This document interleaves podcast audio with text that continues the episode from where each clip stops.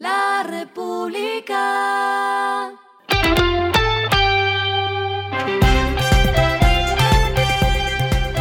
Al final de la jornada, esto es lo que debes saber sobre el comportamiento de los negocios, las finanzas y la economía.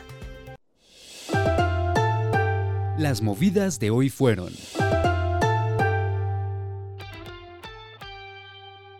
Frontera Energy anunció que está desarrollando el primer parque solar Icotia en Puerto Gaitán, Meta.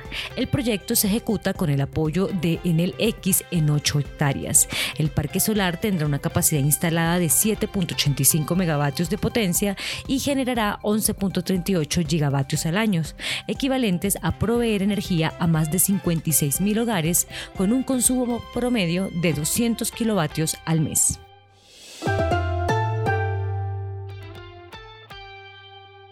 La venta de vehículos eléctricos en agosto fue de 291 unidades, lo que representó un incremento de 89%.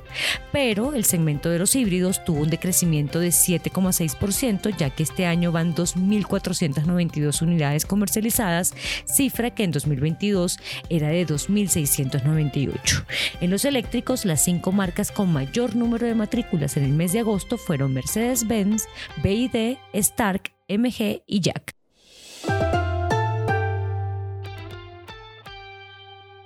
La Universidad de AFIT quiere volver a conectar a la capital antioqueña con el ecosistema de startups a nivel global. Para lograrlo, creó Ongoing, su centro de emprendimiento de impacto, que con cuatro líneas de negocio quiere que Medellín se convierta en el Silicon Valley de América Latina. Para esto se apalancarán en su modelo de coworking llamado Space, en formación corta enfocada en startups llamada Academy, en su apuesta aceleradora denominada University y en su propio club de emprendimiento llamado Members.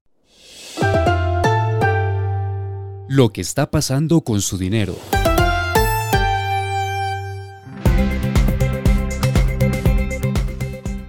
Prepare su bolsillo para los datos de crecimiento que están proyectando los organismos internacionales.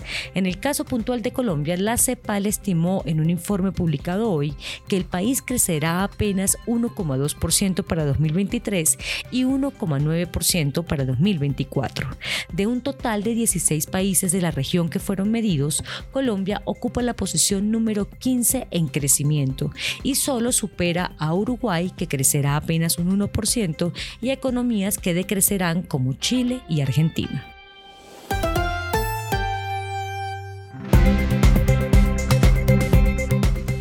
Indicadores que debe tener en cuenta. El dólar cerró en 4.089,46 pesos, subió 26,10 pesos. El euro cerró en 4.379,20 pesos, bajó 3,34 pesos. El petróleo se cotizó en 86,70 dólares el barril. La carga de café se vende a 1.320.000 pesos y en la bolsa se cotiza a 1,83 dólares. Lo clave en el día.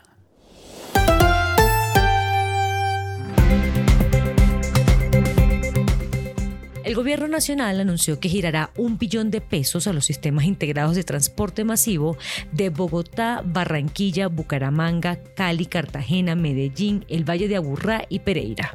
Los recursos ya habían sido garantizados a través de la ley 2299 del 10 de julio de 2023, por la cual se agregaron recursos al presupuesto general de la Nación para 2023. Al sistema de transporte de Bogotá le corresponderá más de 618 mil millones de pesos seguido de más de 167 mil millones de pesos para el Metro de Medellín. El Metro Cali y Metro Plus recibirán más de 84 mil millones de pesos y 33 mil millones de pesos respectivamente. Para Transmetro serán 27 mil millones de pesos y para Megabús y Transcaribe de Cartagena más de 24 mil millones de pesos cada uno. Por último, el Metrolínea de Bucaramanga recibirá un giro de más de 20 mil millones de pesos. A esta hora en el mundo. La operadora saudí STC, controlada por el Estado del país árabe, anunció que adquirió 9,9% del capital de Telefónica por 2.251 millones de dólares. Con esta operación, STC aprovecha la baja cotización de la operadora española y se convierte en el primer accionista de largo de la compañía, muy por encima de BBVA, que tiene 4,87% de la compañía, BlackRock, que tiene 4,48% de este operador, o CaixaBank, que tiene 3,5%.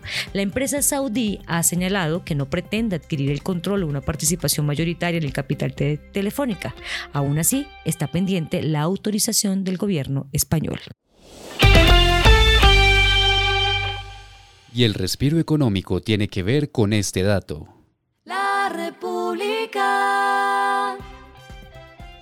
Luis Miguel confirmó su paso por Colombia al incluir la fecha del próximo 17 de febrero en el Coliseo Med Plus en Bogotá en el Luis Miguel Tour. El éxito de esta gira, que ya suma 65 conciertos en la región, le dio chance de programar una segunda etapa en 2024. Los precios para el concierto en Colombia el próximo año inician en 211 mil pesos y van hasta 1,17 millones de pesos. La preventa de Grupo Aval iniciará el 18 y 19 de septiembre y la general el 20 de septiembre.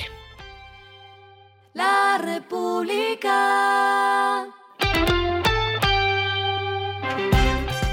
Y finalizamos con el editorial de mañana. Solo bajar las tasas de interés no es suficiente.